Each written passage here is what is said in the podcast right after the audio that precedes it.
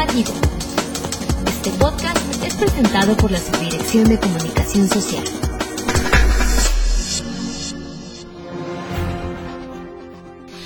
Bienvenidos como cada lunes a FIRA Informativo y desde la Subdirección de Comunicación Social en Oficina Central les saluda Cecilia Arista para compartir con todos ustedes información útil acerca de las actividades y programas institucionales que implementamos para favorecer el desarrollo económico, productivo y rentable del sector agroalimentario y rural. Y el día de hoy queremos abordar un tema financiero que tiene que ver con uno de los componentes de los recursos que operamos con la Zagarpa, el componente de acceso al financiamiento productivo y competitivo que en conjunto con los recursos de FIRA hace posible ofrecer a los acreditados de la institución el que puedan obtener beneficios de reducción en el costo de su financiamiento. Y es precisamente para explicarnos en qué consiste este componente y cuáles son sus beneficios que nos acompaña el ingeniero Manuel Soto Rodríguez. Él es especialista de la subdirección Dirección de Coordinación Institucional y Programas Especiales, a quien le doy la más cordial bienvenida. Estimado Manuel, bienvenido a este espacio de comunicación del personal de FIRA. Buenos días, estimada Cecilia, este, un gusto saludarte y estamos a la orden.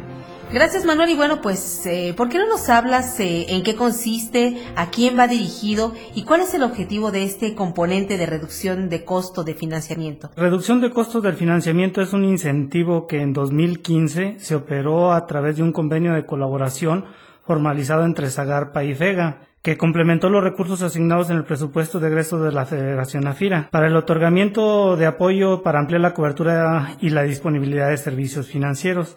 Su objetivo es mejorar las condiciones del financiamiento a los productores del sector agroalimentario y rural a través de la reducción del costo del financiamiento de los créditos que contraten ante los intermediarios financieros, fomentando el acceso al financiamiento productivo y competitivo a empresas que requieren de créditos con un costo adecuado a la rentabilidad de la actividad y ubicados en áreas de interés de la política pública.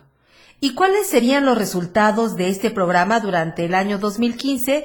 Y por otra parte, pues, ¿cuál sería el total de recursos que se tiene destinado a otorgar para que pueda aplicar este beneficio de reducción de tasa y costo de la prima de garantía FIRA Zagalpa? El incentivo se otorga para capital de trabajo e inversiones fijas. La demanda es principalmente en las ramas de agricultura y ganadería. Aproximadamente el 50% del apoyo se otorga en créditos refaccionarios, los cuales favorecen la capitalización y la modernización de las empresas. En 2015, considerando el presupuesto asignado a FIRA y el presupuesto en convenio eh, de colaboración con Zagarpa, 368.9 millones se canalizaron en apoyo a la tasa de interés relacionándose a un crédito de 21.267 millones de pesos y 128.5 millones en apoyo al costo del servicio de garantía relacionado a un monto de crédito de 29.694 millones de, de pesos. ¿Cómo han recibido este programa los compañeros de la institución? Es un programa que ha tenido bastante aceptación y de hecho se ha convertido en uno de los elementos de promoción al acceso al financiamiento y de hecho pues la demanda sobrepasa a lo que es la disponibilidad de recursos de tal manera que incluso en 2015 se tuvo que suspender pues el apoyo por la disponibilidad de recursos y ahorita en 2016 se está reactivando nuevamente pero con ciertas condiciones de uso más eficiente pues de los recursos enfocándose hacia lo que son la población prioritaria que se quiere atender. En términos de normativa, ¿cómo contribuyen ustedes a que los compañeros de las oficinas foráneas puedan conocer mejor este tipo de programa? Lo que contribuimos ahorita principalmente en el área pues es incrementando los recursos a través de los convenios que se tienen con, con Zagarpa. Aquí realmente la normativa es sencilla. Creo que los criterios de operación y la mecánica operativa son sencillos, ya que en este caso pues la solicitud del apoyo se hace a través del descuento del crédito.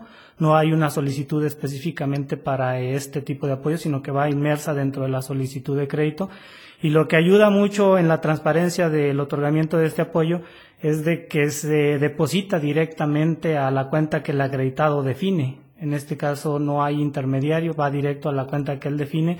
El apoyo se otorga como un estímulo al pago oportuno del crédito.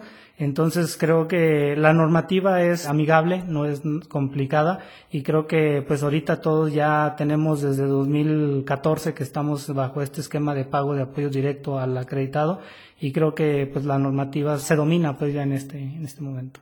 Y por último, Manuel, algo que creas que sea importante agregar. Y nada más un punto que sí a lo mejor nos ha generado inconformidad con lo que son los beneficiarios finales y que sí sería conveniente comentarlo en el sentido de que este apoyo está sujeto a que los acreditados estén en orden en su cumplimiento de sus obligaciones fiscales, cuando el apoyo es mayor a 30 mil pesos. En este caso, esa consulta del cumplimiento se hace de manera automática por sistema el día 91 de que se otorga el financiamiento. Entonces, Aquí es importante que las empresas tengan conocimiento de ese punto o de ese detalle porque se han surgido varios detalles en que el día en el que se hace la consulta la empresa precisamente tiene una irregularidad y su dictamen es negativo, entonces este apoyo pues se le tiene que cancelar por normativa. Entonces, pues sí es importante que tengan cuidado en ese sentido y que las empresas pues también estén conscientes que la consulta al 32D se hace el día 91 después de que ejercen el financiamiento.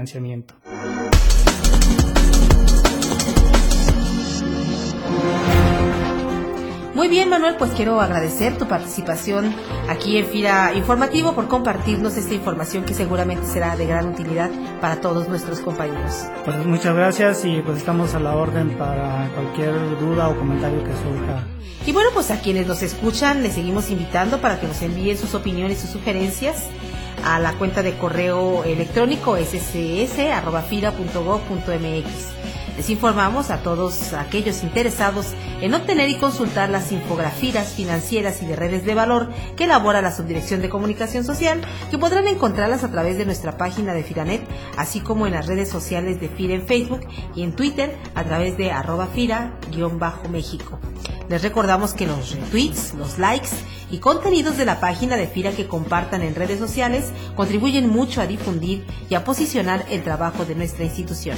Despedimos esta emisión como ya es tradicional con una frase del economista sueco Jan Carlson que dice, La empresa orientada al cliente empieza por el mercado y se deja guiar por él en cada decisión, inversión y cambio. Que tengan todos ustedes una excelente semana de trabajo. Hasta el próximo lunes. La Subdirección de Comunicación Social presentó FIR Informativo